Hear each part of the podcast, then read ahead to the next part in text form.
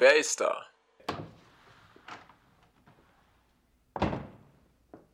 Ich bin es, der Jan. Ich hab den Stoff. Leg es auf die Türschwelle und scher dich weg. Wir müssen immer noch Abstand halten. Schon gut, Felix. Aber was ist mit meinem Geld? Welches Geld? Flo hat gesagt, du hast ein paar Scheine für mich. Was du nicht sagst, was bin ich dir schuldig? Flo hat gesagt 10%. Zu dumm, dass Flo nichts mehr zu melden hat. Was soll das heißen? Er ist oben und spielt Minecraft. Er ruft dich an, wenn er fertig ist. Hey, ich sage dir, was du von mir kriegst, Jan. Ich gebe dir Zeit, bis ich bis 10 zähle, dann bist du mit deiner hässlichen, fetten Scheißvisage von meinem Grundstück verschwunden, bevor der Schaumstoff dich durchlöchert. Schon gut, Felix. Tut mir leid. Ich gehe ja schon. Eins, zwei, zehn.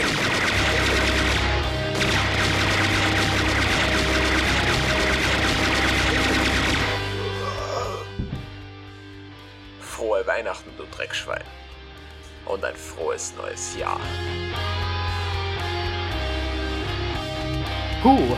Äh, hallo zum Weihnachtsspecial von Gamer Kino, unserem Film, Serien und Nerd-Podcast. Hallo, ich bin der Felix Ich bin der Jan. und heute geht's, wie ihr vielleicht schon gehört habt, um Home Alone. Also Kevin allein Hause. zu Hause. Dieser Sketch am Anfang war nämlich gerade der bekannte Angels with Filthy Souls, interpretiert von uns. Der äh, Film aus- im Film Genau, in Home Alone. Kevin allein zu Hause 1. Ja. Äh, wie sind wir eigentlich drauf gekommen, diesen Film auszusuchen? Äh, eine ausgezeichnete Frage. Grundsätzlich äh, war, glaube ich, damals unser Gedankengang, dass wir einfach einen Weihnachtsfilm nehmen wollten. Und ich habe früher eigentlich jedes Weihnachten Kevin allein zu Hause gesehen. Und ich glaube, du hast ihn auch schon äh, öfter gesehen. Mindestens einmal pro Jahr, definitiv. Ja. Also, ich wage zu behaupten, dass es mein Lieblingsweihnachtsfilm ist. Ja, kommt nahe dran. Klaus ist eventuell letztes Jahr äh, auf den Platz gerückt. Aha, den habe ich nicht gesehen. Äh, auf jeden Fall, dadurch, dass wir den dann schon so oft gesehen haben, ist es fast klar, dass wir den dann irgendwo mal äh, parodieren mussten. Es, es, es bot sich einfach super an. Ja. Gut, Genau. dann fangen wir mal Ähm, an mit ja. dem Film. Ähm, ich weiß nicht, ob wir den Plot groß zusammenfassen müssen. Ich, schätze, der Großteil der Leute kennen diesen Film, auch wenn zwei unserer Freunde ihn noch nie gesehen haben. Ja. Also vielleicht doch. Im Endeffekt ein Achtjähriger in einer ähm, Patchwork-Family, der, auch nicht wirklich Patchwork, äh, sehr, sehr viele adoptierte Kinder, der zu Hause vergessen wird über, die, über Weihnachten und das Haus vor Einbrechern verteidig, verteidigen muss. Das ist eine sehr gute Logline. Ja, Äh, in der. Hauptrolle äh, Infamous Macaulay Culkin als Kevin, der ja eigentlich ausschließlich für diese Rolle bekannt wurde und bekannt ist. Äh, bis auf die Google-Werbung, in der Kevin allein zu Hause parodiert wird, fällt mir nichts ein, wo er sonst noch ist. Außer die anderen, also au- außer Home Alone 2. Ja, er hat nach Kevin allein zu Hause, glaube ich, auch nicht mehr wirklich große, große Sachen gemacht. Ähm, er, er ist im Endeffekt von meinem Radar verschwunden nach Kevin allein zu Hause. Ja, und Kevin allein zu Hause war schon vor unserer Zeit. Ja, Also, 1990 ist der Film Genau. erschienen. und 1992 ja dann der zweite. Und äh, 1997 der, der dritte. Oh nein, oh nein, oh nein. Kein, keiner des Originalcasts ist dabei, soweit ich das sehe. Äh, Mhm. Es ist wieder ein Achtjähriger, der wieder vergessen wird und wieder das Haus verteidigen muss. Ja. Endeffekt einfach nur noch Cash Grab. Ich habe nicht mehr als Teil 2 gesehen. Ebenfalls. Anderer Regisseur, anderer Schreiber. Oh, warte, nein. Gleicher Schreiber. Ja, gleicher Schreiber, anderer Gleicher Regisseur. Schreiber, ja. Ja, John Hughes wieder. Ja. der auch solche Filme wie zum Beispiel äh, Ferris Bueller's Day Off geschrieben hat, der sich also mit ja, jungen Darstellern auskennt und Geschichten um sie herum. Ja.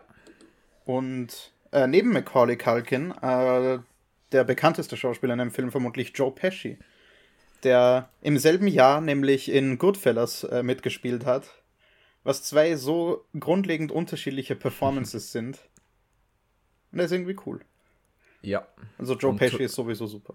Genau, zuletzt hat man, ja, hat man ihn ja auch noch in The Irishman gesehen, den ich selbst leider noch immer nicht gesehen habe. Wieder von Martin Scorsese, genau wie Goodfellas. Ja. Und Joe Pesci spielt mit Daniel Stern gemeinsam ein Banditenduo. Eben das Räuberduo, das versucht, in das Haus der McAllisters einzubrechen, wo Kevin alleine ist, das er verteidigen muss. Und ja, die zwei haben, glaube ich, so den besten Slapstick, an den ich mich erinnern kann in Live-Action. Ja. Also, Also- sie, sie spielen das alles wirklich gut, finde ich.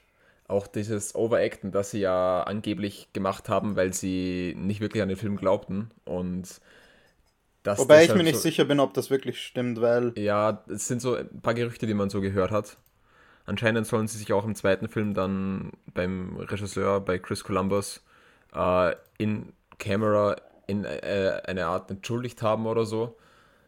Das sind so die Dinge, die man liest, hört, aber ich, ich habe Ja. keine richtigen. Wird also wenig Sinn machen, wenn Chris. Columbus unzufrieden wäre, dann hätte er ja anders directed, hätte er verlangen können. Ich, ich glaube schon, dass das so gewollt war, weil der Film generell ja einfach äh, ein bisschen kitschig ist auch von, Genau, ja. vom Schauspiel. Und das passt auch ziemlich gut. Und Chris Ja. Columbus beweist einmal mehr, dass er extrem gut mit jungen Darstellern arbeiten kann. Er ist ja der Regisseur der ersten beiden Harry Potter-Filme, wo alle noch sehr jung sind. Ja, auf jeden Fall. Äh, man sieht ja auch, dass Macaulay Culkin äh, diese eine äh, Szene vom, vor dem Spiegel, wo er sich das, äh, ähm, wo, wo er sich die Hände ins Gesicht schlägt und anfängt zu schreien, weil er mit so dem brennt. Aftershave, ja. Mit dem Aftershave, genau. Da- Die, die kennt man ja. Die, die wird überall immer wieder gezeigt. In Memes sieht man sie überall. Und das ist ja auch eine, die Macaulay Culkin sogar teilweise ähm, teilweise selbst ähm, als Kinderschauspieler selbst mitgemacht hat, also selbst mitgewirkt hat in der Erfindung dieser Szene. Also er hat, eigentlich wäre er directed worden, dass er, ähm, dass er im Endeffekt vorher die Hände weggibt und einen normalen Schrei macht. Und sie haben diese Szene öfters gedreht und schlussendlich doch die genommen, in denen er seine Hände oben ließ. Impro. Äh, äh, ja, genau, Impro. Ja, ist eigentlich extrem schade, dass Macaulay Culkins Karriere so einen Absturz genommen hat. Ich glaube, dass er ein extrem lustiger Typ auch ist. Also Ja. auch von dem aktuelleren Zeug, wenn man ihn hin und wieder mal in, in Beiträgen oder so sieht, wirkt er, als wäre er ein extrem cooler Typ. Keine Ahnung, warum er nichts mehr macht. Vielleicht will er auch gar nicht mehr. Ja, also er hat, er hat danach noch einige kleinere Sachen gemacht. Aber in wirklich großen Produktionen war er, denke ich, nie wieder. Außerdem noch im Film äh, John Hurt als Kevins Vater. Äh, ihn kennt man vielleicht aus dem Tom Hanks Film Big.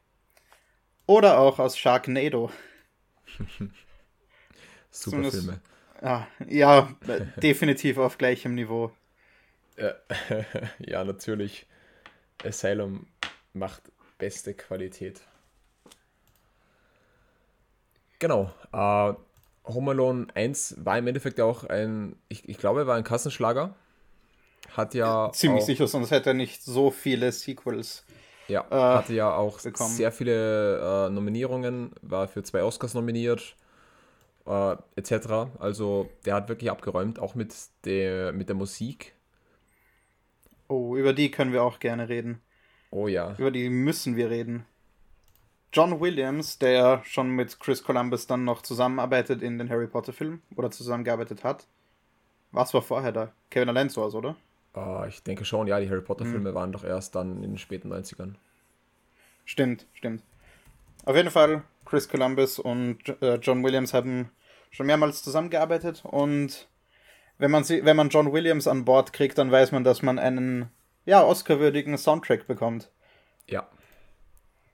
Und John Williams sehr sternenhafte Musik mit sehr viel Flöten und sehr viel Glitzer, nenne ich es mal. Passt einfach genau richtig für seinen weihnachtlichen Film, der aber doch etwas Abenteuermäßiges hat.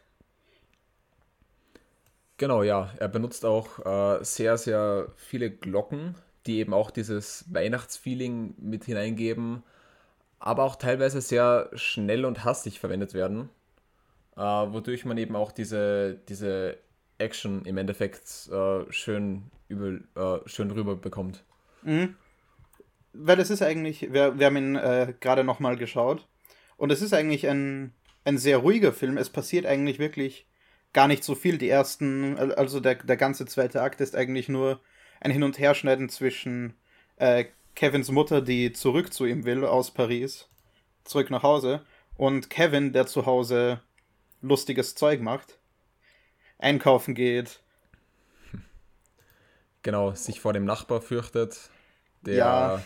etwas gruselig auch dargestellt wird und von dem man anfangs ja die Erzählung bekommt, er sei äh, der Schaufelmörder, nennen sie ihn, glaube ich, auf Deutsch, Mhm. der eben seine Opfer mit der Schaufel tötet und sie dann vergräbt. Oder in Salz, in Salz auflöst oder so. Und der, das Geniale an diesem Film ist eigentlich gar nicht, äh, für, finde ich, der, der dritte Akt, wo die ganzen Fallen und so eingebaut werden und dieser ganze Slapstick passiert. Der zwar extrem lustig anzusehen ist, immer wieder, egal wie oft man den Film Ja. schaut. Aber das Allergenialste an dem Film ist eigentlich Akt 1, wo all das aufgebaut wird. Alleine diese ganzen kleinen beweglichen Teile, die zusammengeführt werden, um überhaupt in diese Situation zu kommen, dass Kevin alleine zu Hause zurückgelassen wird. Und auch Gründe dafür zu finden, warum man ihn nicht einfach so erreichen kann. Ja. Und auch die ganzen kleinen Setups von Dingen, die später dann äh, im Akt 3 im Mhm. Endeffekt nochmal benutzt werden. Der, Ja, so Sachen der, wie der Keller, ja, oder der, der Schatz von der Küche in den Keller. Die All Tarantleben. Kleine Dinge, die man dann eben schon kennt und die dann schon vertraut wirken, sobald sie dann wirklich eingesetzt werden. Oder Sehr, eben, ja, sehr schön gemacht. es ist eben, äh, also da, ich glaube, viel ist eben dem Drehbuch zu verdanken. Und ich will mir gar nicht vorstellen, wie viel man da äh, gerade am Anfang herumschieben musste, bis man eine Lösung hatte, die auch wirklich Sinn macht. Ja. Mit dem Nachbarskind, das in den Van kommt, dann aus Versehen mitgezählt wird, damit alle denken, dass eh alle da sind. Ja. Genau. Äh, so viel zu dem ersten Teil. Der zweite Teil kam ja dann zwei Jahre später in die Kinos und äh, war, ich, ich glaube, ebenfalls ein Erfolg an der Kasse, aber nicht mehr an, äh, an den ganzen Nominierungen und so. Sie hatten zwar wieder John Williams für die Musik, ähm, jedoch konnten sie für diesen Film weniger Nominierungen abstauben. Ich glaube, beim letzten waren es gesamt an die 20, bei dem hier 6. Ja, es ist, äh, das scheint so das Problem mit Chris Columbus Fortsetzungen zu sein. Einer der größten Kritikpunkte an Harry Potter und die Kammer des Schreckens ist ja, dass es von der Struktur her sehr viel von äh, Stein der Weisen übernimmt. Ja. Und genau das, das ist noch äh, offensichtlicher bei Kevin allein zu Hause und Kevin allein in New York. Es ist quasi mit Absicht eins zu eins dieselbe Abfolge von Ereignissen. Es gibt wieder den, die gruselige Person, vor der man sich am Anfang fürchtet. Ja. Harry und Marv sind wieder da.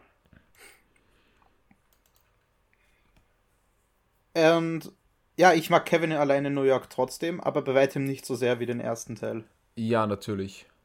Es, ja, also vom, vom gleichen Aufbau her, man, man hat ja dann eben auch dieses, äh, er wird wieder zurückgelassen und alleine, alleine das als Ausgangspunkt äh, bringt schon so viele andere Dinge äh, in- ins Rollen, die eben wieder genau gleich ablaufen wie im ersten Teil. Mhm. Genau. Ähm, der dritte Teil, den wir beide noch nicht gesehen haben, ist ja sehr verschrien.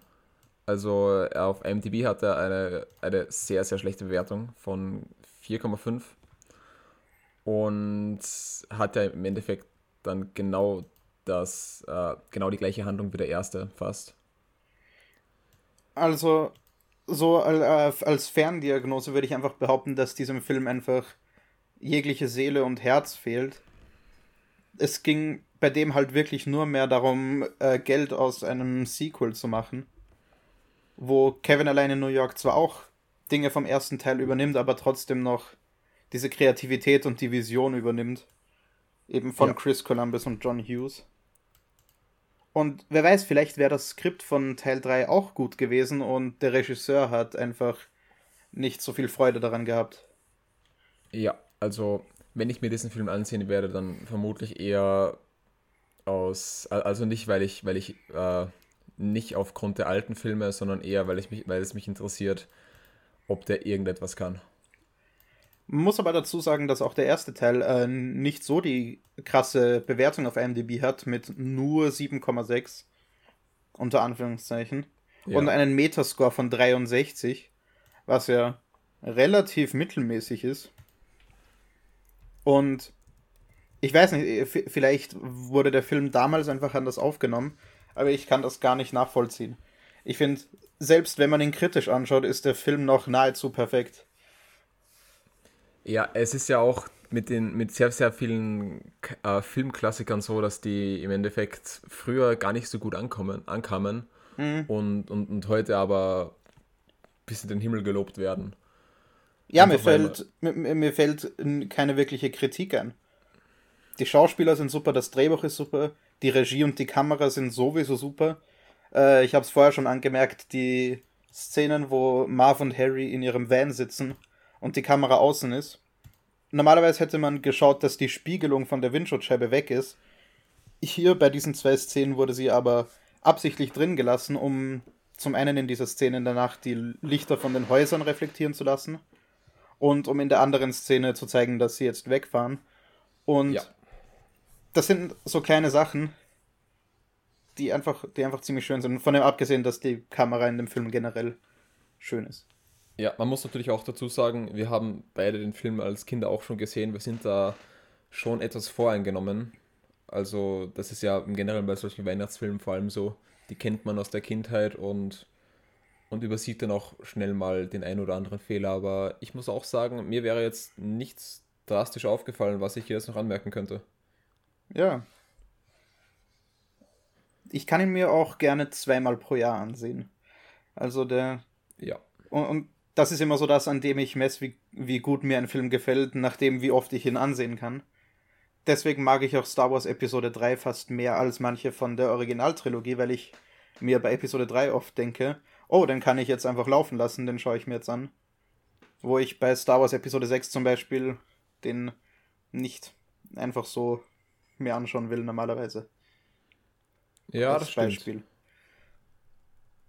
Und Kevin Allein ja. sowas fällt unter die Filme, die man auch außerhalb von Weihnachten leicht sehen kann. Und der jedes Mal wieder Spaß macht. Ja, die leichte Comedy ist einfach immer schön anzusehen. Gut. Gut. Dann würde ich sagen, bedanken wir uns beim Radio Francisco Schulen, dass sie um dieses Special gebeten haben. Es hat uns sehr gefreut, ja, über diesen Film zu Fall. reden. Wir hoffen, dass ihr, falls ihr gerade live zuhört, noch weiter zuhört. 24-Stunden-Streams sind immer lustig. Und alternativ könnt ihr uns auf Spotify und auf allen anderen Podcast-Plattformen hören. Genau. Und wir hören uns dann in zwei Wochen, wenn es mit dem regulären Programm weitergeht. Gut, dann sage ich auch nochmal Tschüss und frohe Weihnachten. Und ein schönes neues Jahr.